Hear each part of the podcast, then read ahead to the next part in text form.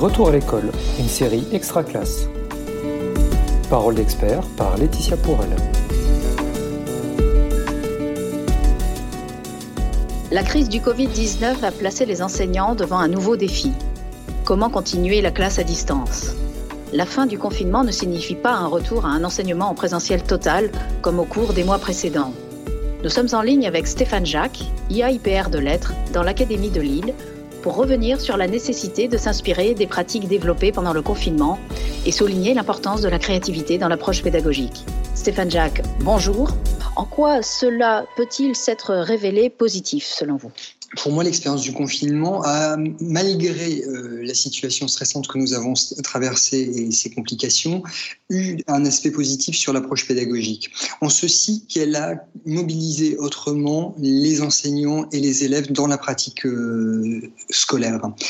Euh, et cette double motivation qui jusque-là semblait couler de source avait imposé d'une certaine façon, et je n'oserais absolument pas le reprocher, certains éléments de sclérose.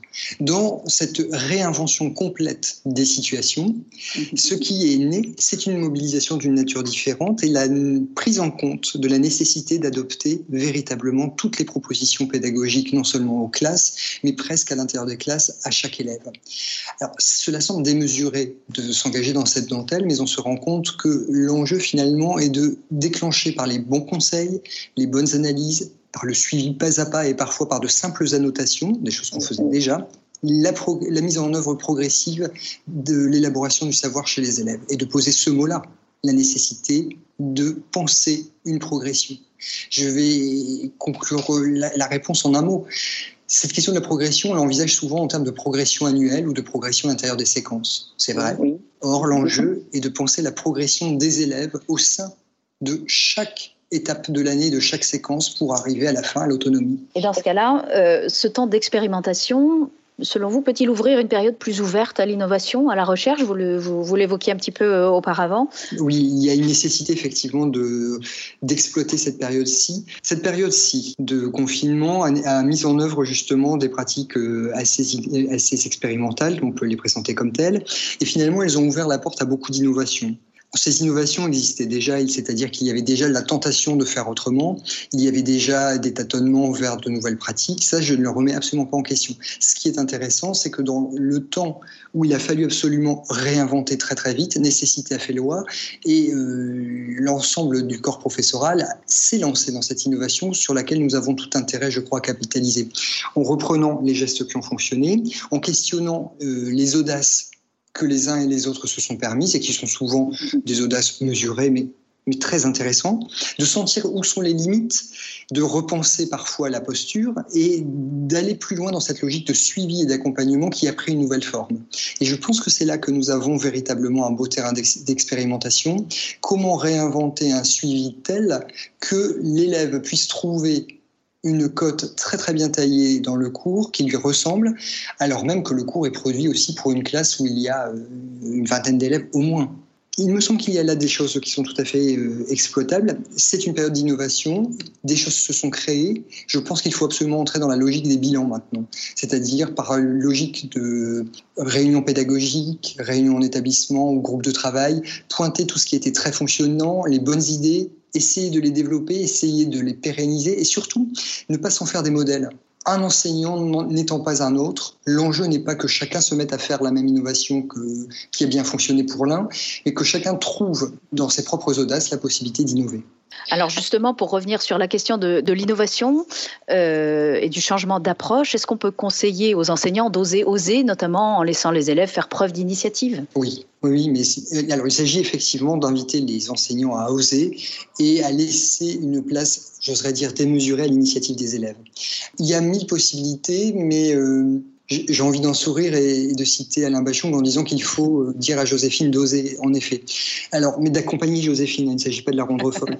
L'idée est toujours la même, c'est-à-dire que si l'enseignant s'autorise des pratiques neuves, Euh, il se met en danger d'une certaine mesure parce qu'il n'est pas certain de tout maîtriser. Par contre, ce qu'on remarque, c'est que s'autoriser des pratiques neuves autorise les élèves à, pratiquer des réponses neuves aussi, des réponses qui les impliquent davantage et qui permettent ainsi euh, d'apprendre mieux et autrement.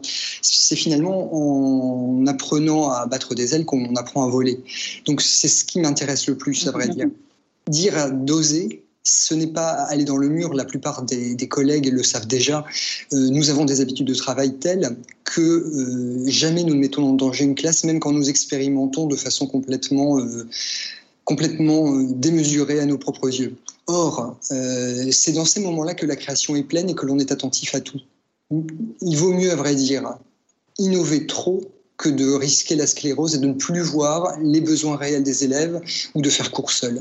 Les enseignants le comprennent bien, cela, et c'est une chose absolument essentielle. Aussi, faut-il les autoriser à oser, les encourager à cela, et leur donner la possibilité de maturer euh, le geste euh, audacieux. C'est-à-dire qu'il ne s'agit pas de faire de l'audace pour l'audace, mais d'amener des enseignants à penser ce qu'ils ont fait de neuf pour le défendre en précisant bien les contours de l'expérience, ce qu'elle amène de positif, ce qu'elle a eu de plus fragile et comment dépasser fragilité et rendre pérenne l'expérience positive.